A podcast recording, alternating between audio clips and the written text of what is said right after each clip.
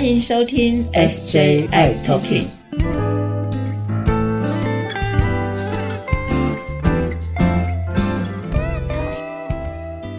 Hello，大家好，欢迎收听今天的 SJI Talking，我是 Jeffrey。Hello，师姐也到位了。嗨，师姐，师姐，请问一下，嗯，一切都还好吗？身体康复了吗？不错不错，我觉得我已经恢复了九成了，但是我还要去挑战一下爬楼梯，看看会不会喘。OK，好啊，那呃，想问问的，就是有碰到一些朋友有问你，哎，师姐师姐，还记得我叫什么名字吗？有碰到这样的人吗？我觉得我明天要开始面对这样子的挑战了。明天明天就明天开始要要接受这个挑战。嗯，我要先准备好。OK，大家还记得啊？就是上一集的时候，我们就是设下了一个题目，就让师姐去回想一下大家叫什么名字。师姐好，哎呀，还记得我吗？这样子，记忆力大挑战是 OK。那师姐，那我们今天聊什么呢？我们今天来聊一聊，最近在疫情上，其实还是有很多呃朋友可能是在国外啦，或者是在不同的地区就医会遇到的一个，比如说领药啦、看诊啊这些的问题，好不好？哎，不错哎，发现好像包括我在内，周遭的一些朋友，尤其是怕友，可能这段疫情下这段时间，呃，没办法回来台湾，然后回诊也好，领药也好，因为他们都每他们得要每三个月回来一次嘛，对吧？嗯，对。然后刚好刚好因为疫情关系，然后隔离关系等等等等的原因，所以没办法准时的回来。那四姐，你有一些身边这样的朋友，有什么部分可以跟大家分享的吗？哦，对，最近应该是去年就开始有这样子的状态，就是那时候不是要隔离，要隔离好久哦，不管是出去要回来，对，是啊，这个一来一回就一个月关着了哦，所以其实呃，即使之前的那个健保三个月的话，你一来一回已经耗掉一个月在路上隔离的时间了，对，所以根本不够，那所以很多人是其实没有办法这样子回来的。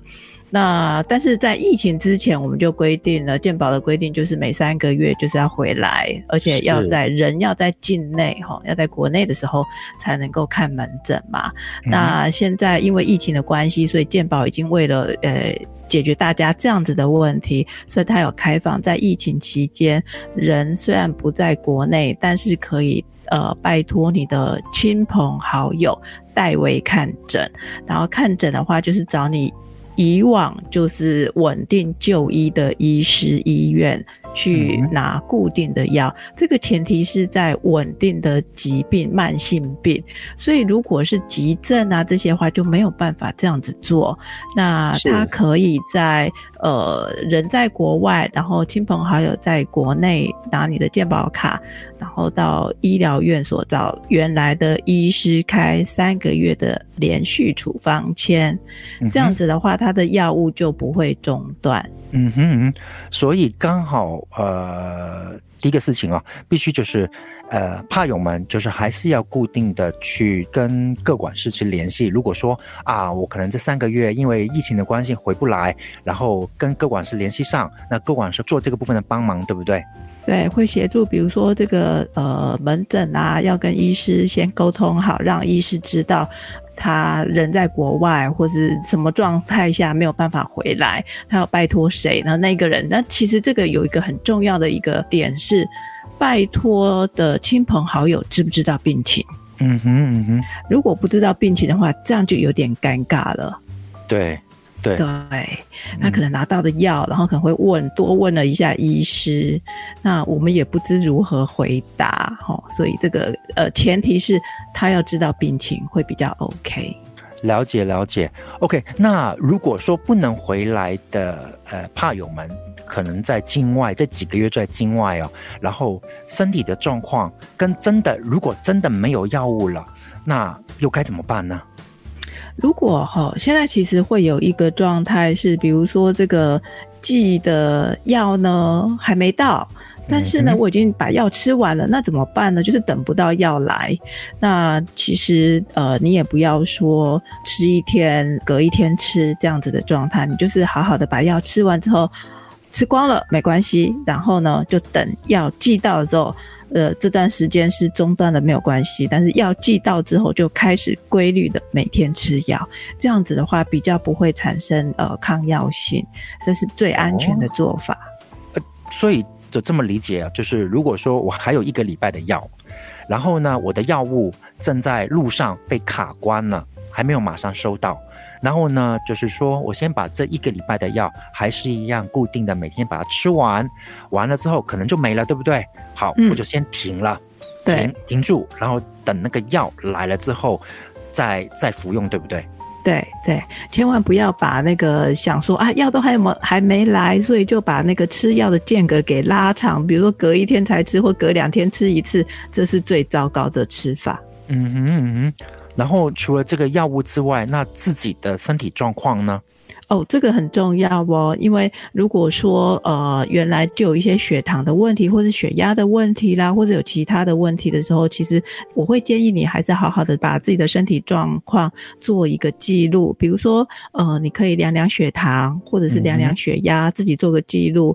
那这样子的话，在呃回诊的时候，这个亲朋好友就可以把你的状况很真实的让医师了解。那医师也比较能够知道说。说，在这样的药物开给你之后呢，你是不是稳定的控制了？比如说，有些人可能血糖就哎，因为体重上升，血糖就高高低低了。这个时候又因为没有回来抽血，我们不清楚你的血糖的状态，所以这个时候呢，我们就要斟酌。所以必须要在回诊之前，你先跟哦代理的亲朋好友。报告清楚你的状态，请你的亲朋好友在帮你带诊回去的时候，跟医师做完整的呃沟通，这样子是最好最保险的方式。是，没错，没错。刚好我有一个经验呢，就是我最近有帮一个在对岸工作的一个朋友去领药，然后那个过程里面，我觉得还还蛮有趣的。然后当然也很温馨，那也很有趣，就是因为疫情的关系嘛，而且因为上海不是封城什么有的没的这样子，还好他早早的先可能有预感到，有预料到可能会有一些状况，然后他就把他的健保卡，就是那时候请了快递公司，然后寄给我这样子，然后收到之后，哎，真的刚好上海封城了，哇，对，然后完了之后呢，呃，因为他是固定每三个月回来一次嘛，那因为没办法回来，所以我就。把健保卡拿着，呃，同个时间他有介绍，呃，他的各管师给我认识，嗯哼，对，然后后来我就我们就建了一个群，互相认识，就跟各管师约好某一个时间，然后呃就碰面这样子，然后各管师也 OK，就是帮我做一些挂号的动作，然后完了之后，刚刚有提到的，就是我我拿着我朋友的健保卡，帮他去看医生，然后呢，我进了诊间之后呢，医生也会问我。哎，这个朋友有对我保持联系吗？他的状况怎么样？真的体重怎么样？等等之类的一些一些问诊的状况。那我要代替我朋友啊，去回答医生一些问题，包括有提到的可能体重啦，可能有没有血压啦，包括血糖等等之之类的一些状况。嗯。这个很重要，这个其实哈，事先的沟通，然后完整的报告现在的状况哈，这个非常的重要。比如说，万一他在这段时间呢，呃，身体哪里怎么了？比如说长了水痘了，长了红疹了，那就拍照啊，传过来我们看就会非常的清楚。那这样子的话，也也可以比较及时的，可以给他适当的药物去解决他在外而没有办法就医的困难。是。各管是很棒安排的各种事情，医生也可以理解，就开了三个月的处方签，也帮我去预约，就是下一次三个月的那个回诊的时间，对，然后我拿着那个呃处方签，然后就是第一次的时候是在医院领。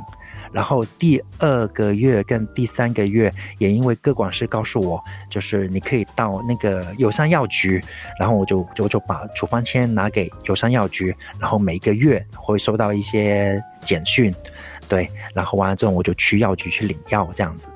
对呀，你有没有觉得各管师是你的好朋友？真的真的哦哦，大家就必须对定期的这样子跟各管师联系。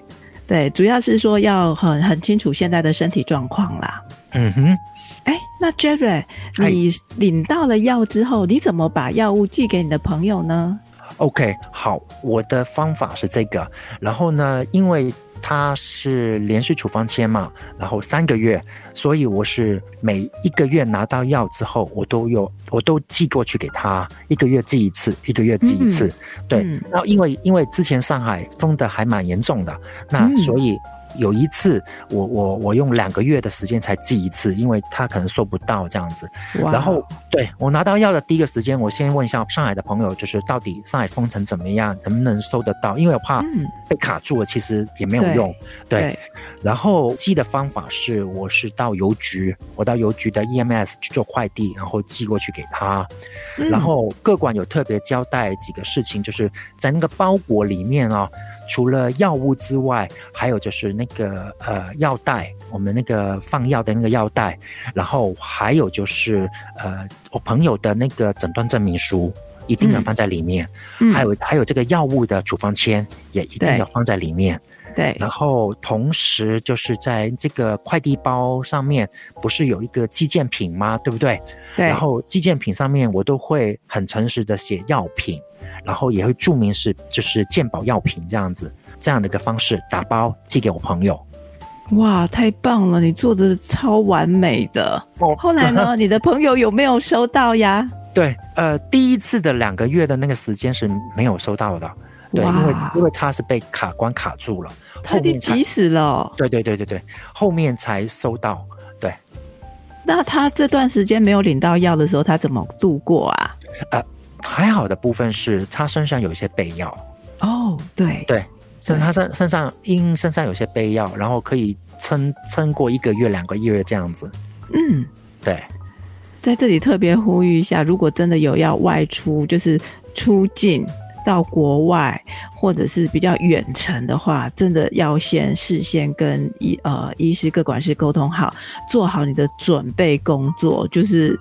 多想看有什么方式能够让你有多一个存粮备粮，所以其实之前我们有一些朋友知道说，哎，我可能预估我明年的哪个时候要出国开始工作，在国外工作的话，其实我他在出国之前，我们会告诉他这件事情的话，那有些朋友就会用自费自己多买，比如说半个月啦，或是一个月的药，就是 U 比的。然后呢，就是以防这种不时之需，状况非常多种。嗯，我之前还有遇到是他出国半个月，结果呢，他的行李整个丢了，所以他的药完全没了，这个是很恐怖的事情。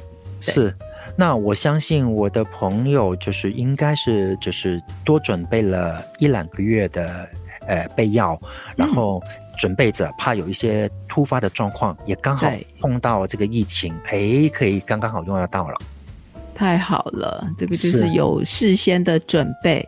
对，哎，师姐，我想问一下的，就是因为现在这个状况，比如说我朋友，呃呃，把健保卡寄给我，然后亲朋好友们去带领药物，这个事情是。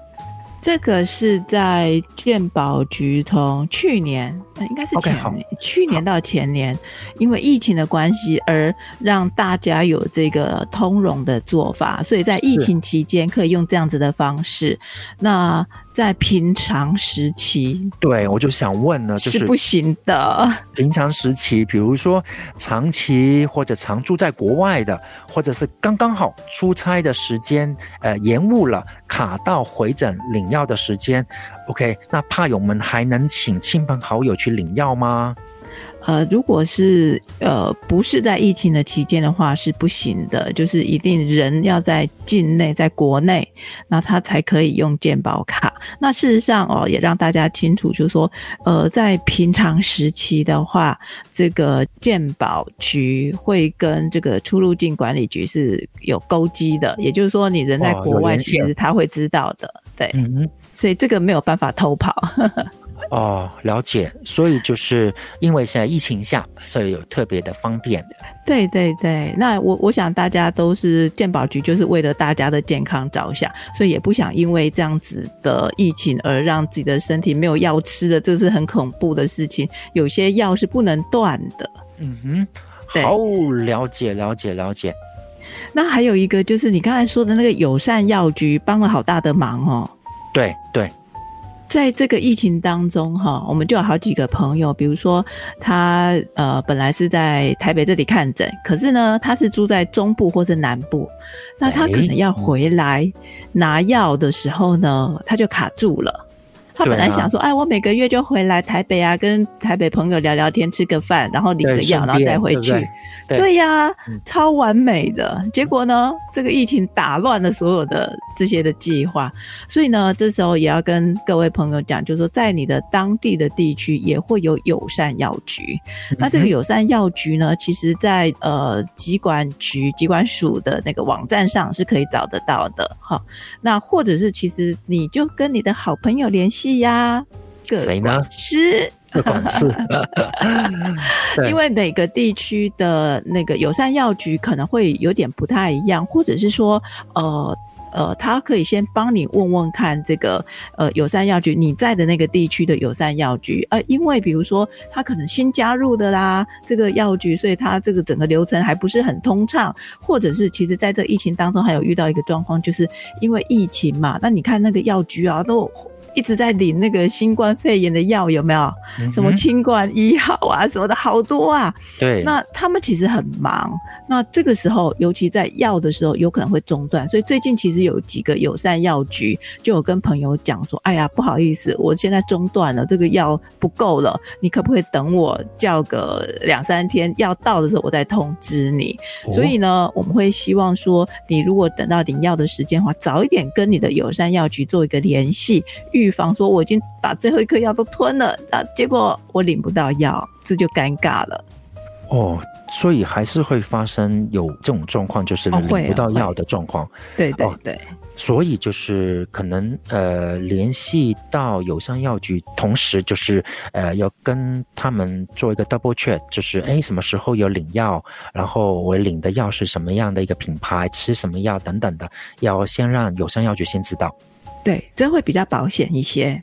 了解，好啊，大家有听到呃药物的部分，我们必须要有多一点点的存药，以备不急之需。不过呢，这个健保局呢，因为我们的药其实挺贵的哈，所以健保局它也不可能让我们去囤药，所以呢，会比如说我必须，我本来应该在七月一号回来门诊了，但是呢，我那时候没有办法回来，我可以提早一个礼拜。这次最大的量，就是说，呃，健保局只允许你能够提早七天去领药，第八天没办法，那个药完全开不出来。所以我们在准备这个存粮话，其实都不会太多，因为我们的药挺贵的，所以健保局给我们的通融大概只有七天的时间。嗯哼，了解。好哦，因为现在是疫情下的关系，所以说呃，健保局有让大家有一点点的方便，然后可以做这个亲友们可以带领的部分哦。可是如果日后可能疫情结束了，然后大家如果再要有一些国外的行程或者是一些境外的工作等等的，OK，大家必须要把时间算好，然后身上必须有多一点点的备药在身上，以备不急之需。对，疫情期间啦，你真的要请亲友带诊的话，呃，我想建议你还是找一个知道病情的亲友，你能够信任的亲友，然后呢，可以帮你跟医师好好的做沟通，这是非常重要的一件事。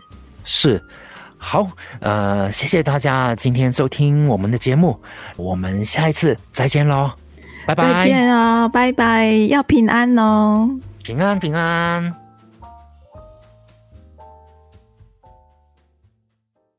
谢谢大家收听今天的节目。如果喜欢我们的节目，请在收听的平台上订阅、追踪、关注跟分享，还有开启小铃铛哦。如果你有任何的疑问跟建议，可以在 FB 的粉砖和 IG 上搜寻 SJ I Talking 留言给我们。同时，欢迎大家也写信给我们哦。我们的信箱是 SJ I Talking at gmail.com。我是 Jeffrey。我是世杰，我们下集再会喽。